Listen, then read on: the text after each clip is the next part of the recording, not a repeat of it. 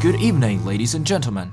This is daily English program from BBC World Service. No, I'm just kidding.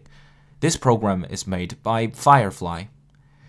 The term for today is finish up. To finish up means to finish a task completely.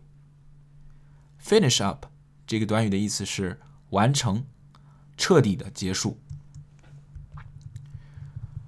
All she wants to do is finish up her work and go home to her family. 她只想完成工作，回到家人身边。All she wants to do is finish up her work and go home to her family.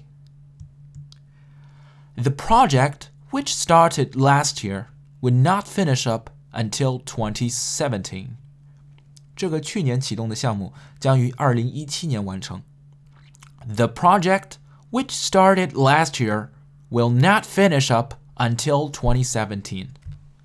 在这里，短语 finish up 和 finish 意思基本相同，但是呢，使用 finish up 语气呢更加的强烈。表示完完全全的结束。For more video series of my show, please check out my website at tubeguy.com or follow us on WeChat.